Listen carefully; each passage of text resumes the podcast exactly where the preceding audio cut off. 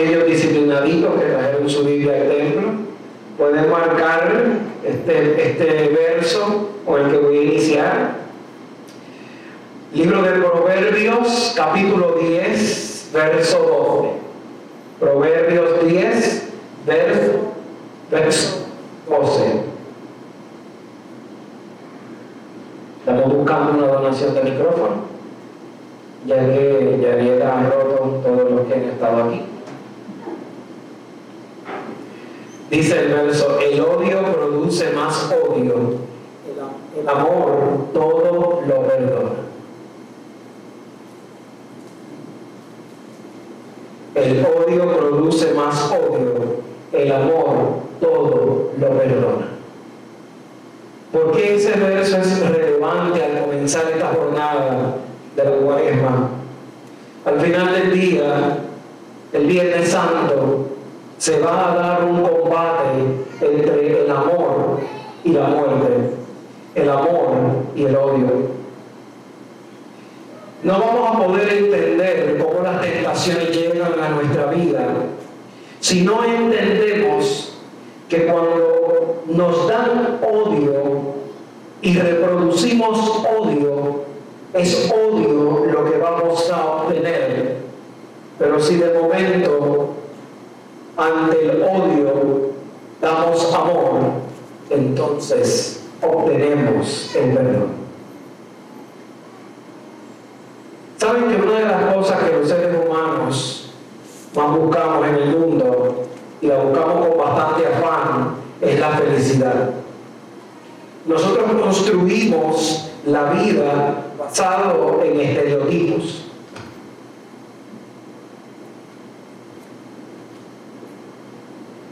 En esos estereotipos de lo que debe ser la felicidad, de lo que debe ser al final del día nuestra vida según lo que definimos nosotros o lo que define la sociedad.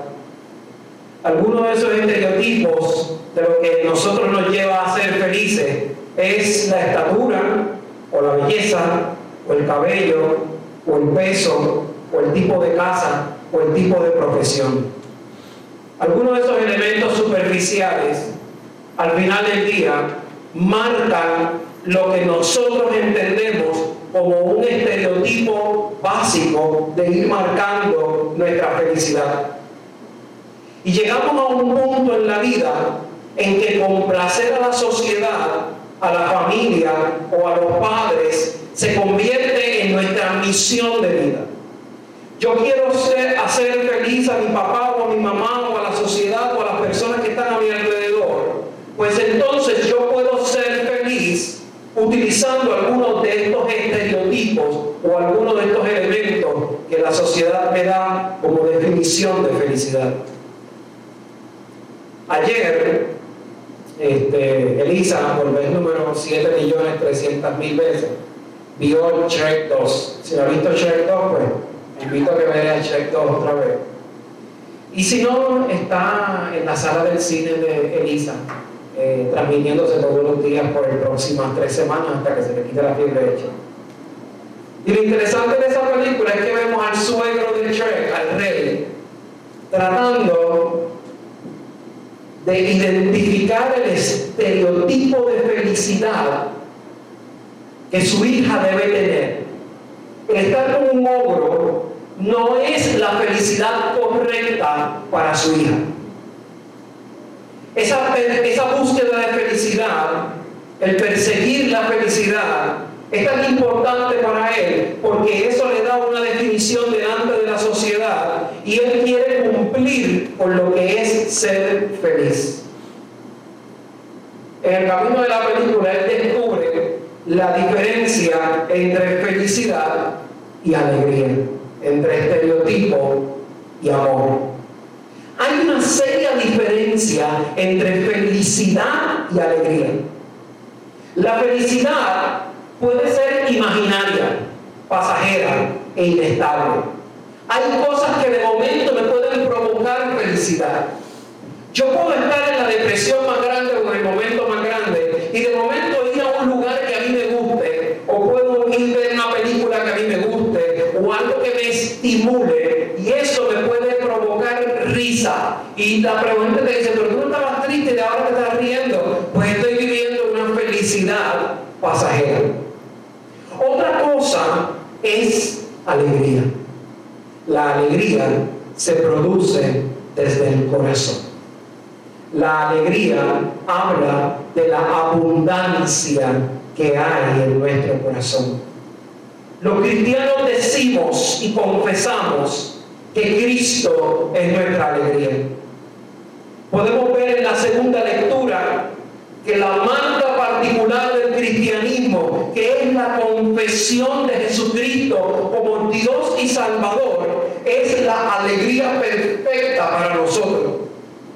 Los cristianos, seres humanos comunes, que somos enfrentados a la ley, que somos enfrentados a nuestros pecados, no vemos salvación que no sea por medio de Jesucristo. Y cuando encontramos un camino de salvación a pesar de nuestros pecados, eso nos produce alegría.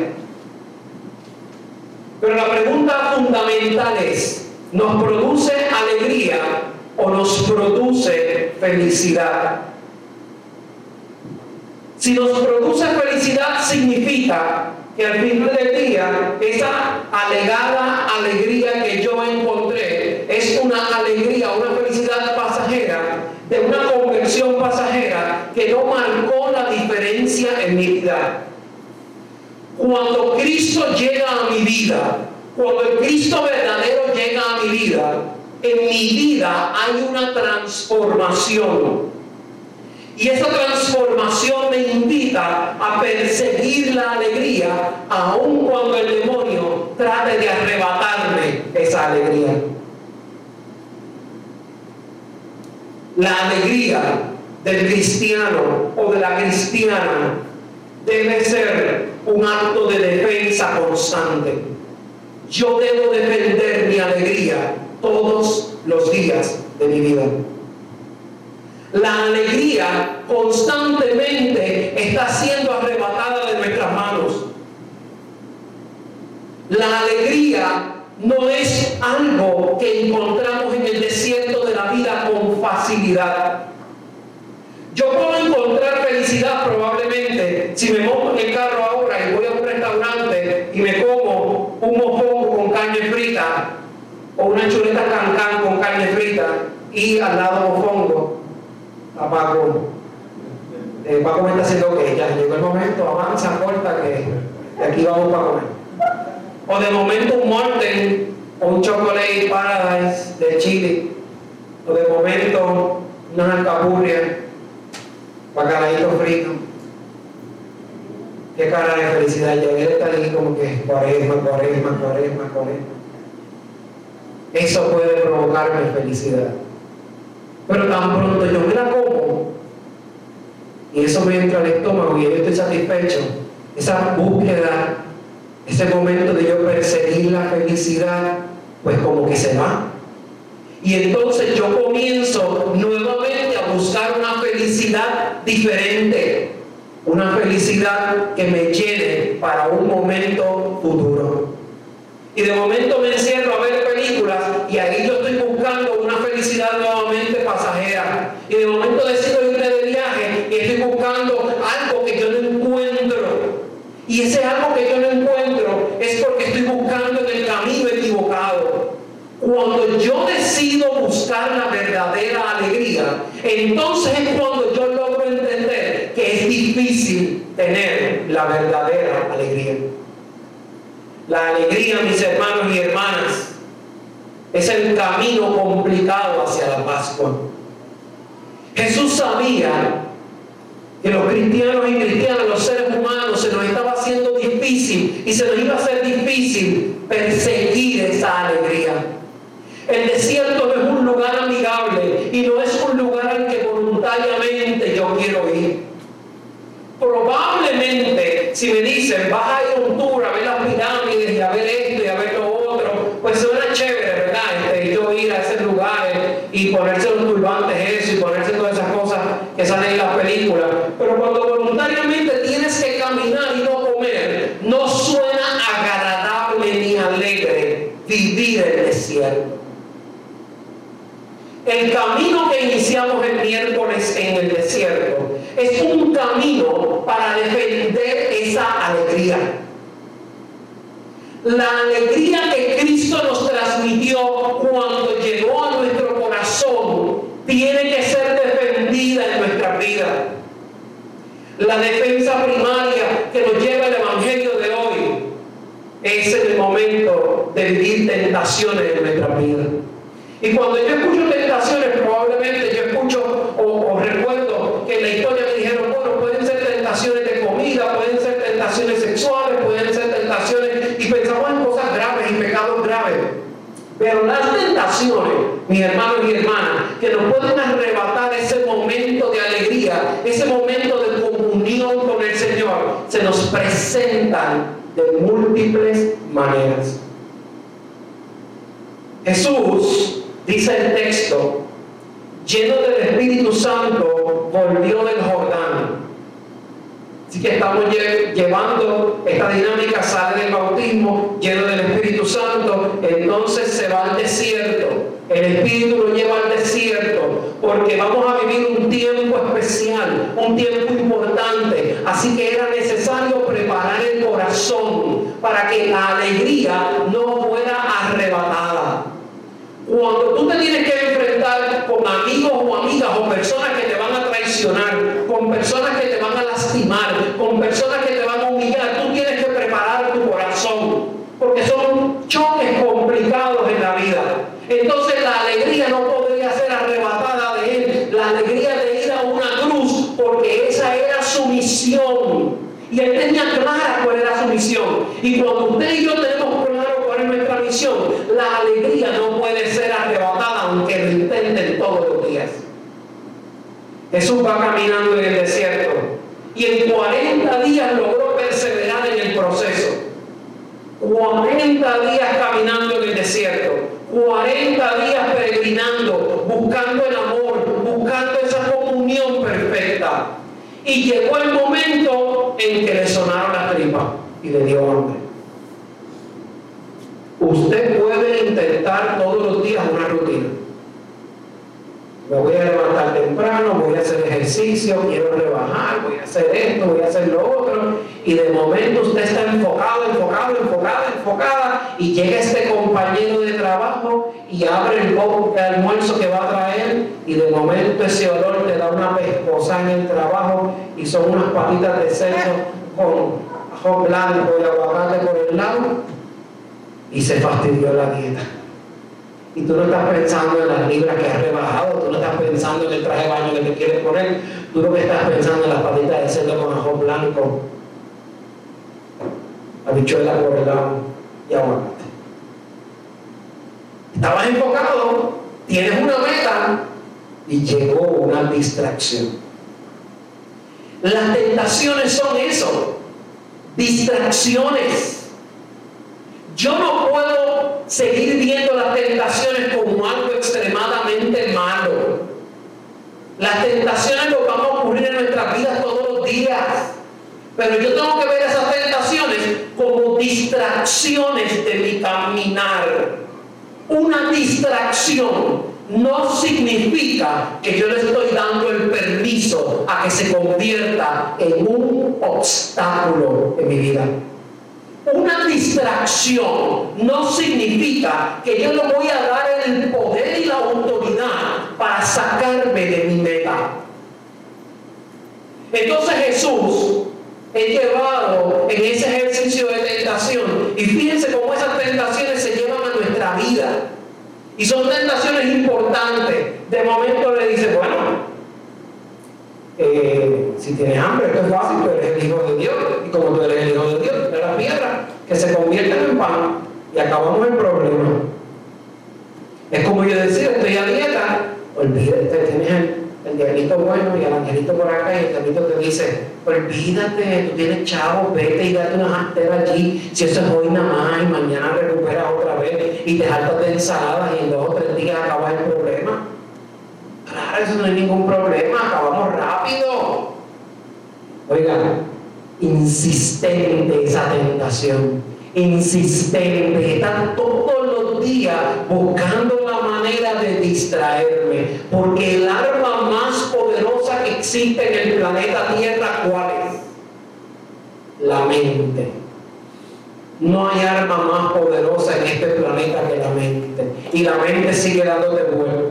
Y de momento tú estás tratando de seguir la dieta y es cuando más hambre a ti te da en la vida, cuando más ganas de comer un montón de cosas, cuando más publicaciones en Facebook te salen de, un montón de lugares nuevos para ir a comer. Un montón de cosas ocurren en el camino, porque esa es la manera de desenfocarte. Entonces no solamente te presenta las imágenes para que vayas, sino que te dice, tú tienes el poder adquisitivo para ir, tú tienes los chavitos para ir, tú te lo mereces y tú trabajas un montón.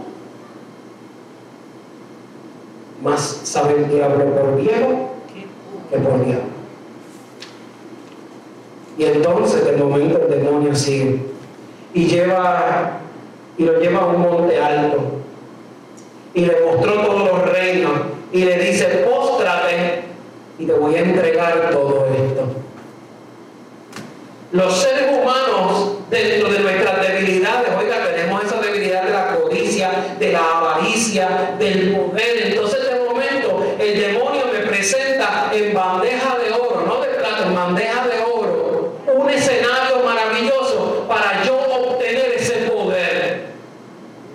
Y lo único que tengo que hacer es traicionar lo que yo he venido a hacer en el caminar. Quite ese ejemplo y ponga cualquier ejemplo en su vida en donde usted ha estado en una posición complicada que puede traicionar al otro, que va a lastimar al otro o a la otra, que le va a complicar la vida de alguna manera. Es dulce, una tentación linda, una tentación decorada con frosting. ¿Por qué? Porque es fácil lastimar. Y de momento la tercera tentación lo llevó a Jerusalén, al pináculo del templo. Si eres el Hijo de Dios, ah, pues tú tienes poder, pero eres el Hijo de Dios.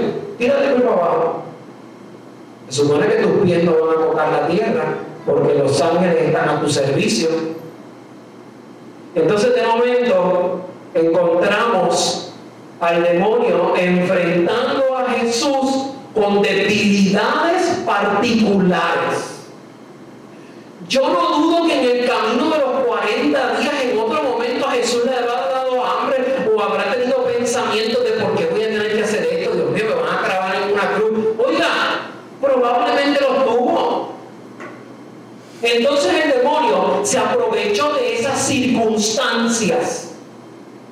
El demonio es un especialista de hacerte tentaciones a la carta. Él te fabrica tu propia tentación. Él te fabrica tu propio Él te fabrica tu propia circunstancia. Él sabe que tú codicias. Él sabe cuál es tu talón de Aquiles. Él sabe cuál es tu avaricia. Él sabe cuál es el chisme que te gusta. Entonces te lo va sirviendo. A veces de cantazo y a veces gotita a gotita para estirar el pecado. ¿Y sabes por qué eso es bueno? Porque mientras tú estás invirtiendo tiempo en esa tentación o en esa distracción, te desenfocas del norte. ¿Y cuál es ese norte? Si Cristo es mi norte y la Pascua es mi norte, todas estas cosas me desenfocan de lo que yo quiero. Yo quiero sentirme satisfecho, satisfecha, que cuando yo llegue al otro lado, a la meta, yo pueda decir, caramba, yo lo intenté de todo corazón. Es fácil chismear del otro y de la otra, claro que sí. Es fácil yo asumir que el otro y la otra es malo y es un maldito y una maldita, claro que es fácil. Todos los días yo podría decir eso, es fácil hacerlo. Pero es difícil darle el espacio o el beneficio de la duda. Caramba, será así. O el demonio está gotita a gotita sirviéndome distracciones. Es fácil yo decir, no si yo sirvo a Dios de corazón en mi mente y en mi espíritu y yo tengo una religiosidad o una espiritualidad, o espiritualidad a mi manera. Claro que sí, es fácil hacerlo. Y más a nosotros que que ir a la iglesia es como ir a McDonald's. Podemos ir a la iglesia donde nos dé la gana. Vamos a encontrarlo en todas partes. Pero qué difícil es vivir la fe todos los días cuando en tu casa la están bombardeando y están cayendo bombas alrededor. Tienes que como quiera salir a adorar a Dios. El valor que nosotros le damos a la meta va a ser el motor para nosotros eliminar las distracciones del camino. Usted puede hacer en este momento un inventario de cuáles son esas tentaciones o distracciones. Quítale la palabra tentaciones, póngale distracciones del camino. ¿Cuántas veces he juzgado a otra persona? ¿Cuántas veces he hablado mal de esa persona?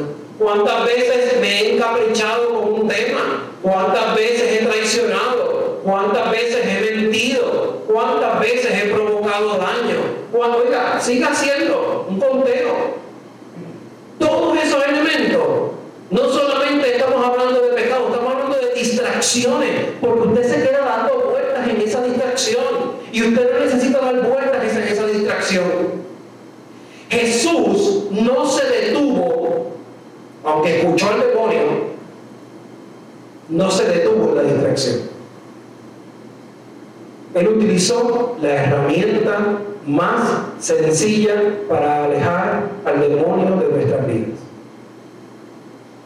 A veces pensamos que la manera más fácil es como vemos en las películas, agua bendita, sal, una estola y seguir haciendo exorcismos por todas partes. Y es la manera de alejar al demonio de nuestras vidas. La manera más sencilla de alejar al demonio de nuestras vidas es desarmándolo. Si alguien viene para encima de ti y tiene un bate en la mano, ¿cuál es la manera más fácil que deje de pegarte con el bate? Quitándole el bate. Paco me está mirando como que bueno, no es la manera más fácil. Este, María está pensando en otra cosa. Cuando yo desarmo, no le doy instrumentos para que el otro siga atacando. El demonio estaba atacando y sobre cada ataque Jesús lo desarmaba. Pero lo desarmaba de manera firme. No le decía yo te reprendo, sino que yo le, le ataba con firmeza porque de esa manera el demonio iba a dejar de utilizar esa distracción o esa arma y permitía que el entonces se diera en llegar a la meta. El texto termina diciendo, y cuando el diablo hubo escapado, toda tentación se apartó de él por un tiempo. En arroyo y dicho al final del día lo que nos está diciendo es, las tentaciones van a seguir en nuestra vida hasta que nosotros lleguemos a la caja de muertos. Eso va a pasar todos los días de nuestra vida. Todos los días vamos a tener tentaciones. Vamos a tener tentaciones de maldecir. Vamos a tener tentaciones de un millón de cosas todos los días. Pero todos los días yo tengo el poder en mi mano de desarmar al demonio. ¿Y por qué yo necesito leer estas lecturas hoy en el primer domingo de Cuaresma y entender la importancia de desarmar a Satanás en el camino? Porque mi desierto en estos días de la Cuaresma va a ser más fácil cuando yo insista en desarmar las, las distracciones que no me permiten llegar a la meta. Mi meta es y debe ser siempre vivir la Pascua lo mejor posible. ¿Cómo yo lo hago? ¿Cómo yo puedo ser un mejor cristiano o cristiana? ¿Cómo yo puedo amar con más firmeza? La única manera, mi hermano, mi hermana, es eliminando distracciones. Mi camino a la cuaresma debe ser en la convicción de que voy a perseguir mi alegría, no importa las circunstancias, eliminando de mi lado cualquier elemento que no me permita llegar a la meta. Cada vez que a mí me dé coraje con alguien o con algo, yo haré todo lo posible por sacar eso de mi lado. No significa expulsar a esa persona de mi lado. No le voy a dar ese gusto al demonio.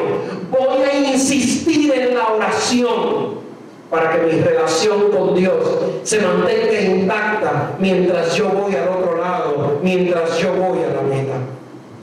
Yo necesito defender el terreno que Cristo ha ganado en Y la única manera de defenderlo es reconociendo que aunque soy una vasija quebrantada, aunque soy una vasija débil, el Señor en su grandeza me hace fuerte, me hace diferente, me hace perfecto para Él.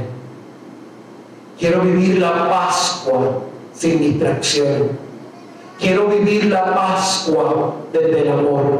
Quiero vivir la Pascua unido a la alegría de que cuando yo llegue al otro lado del camino, el Señor me va a recibir con los brazos abiertos, alegre, porque he corrido la carrera, he hecho el buen combate de la fe, y ahora lo que toca es la corona de la gloria.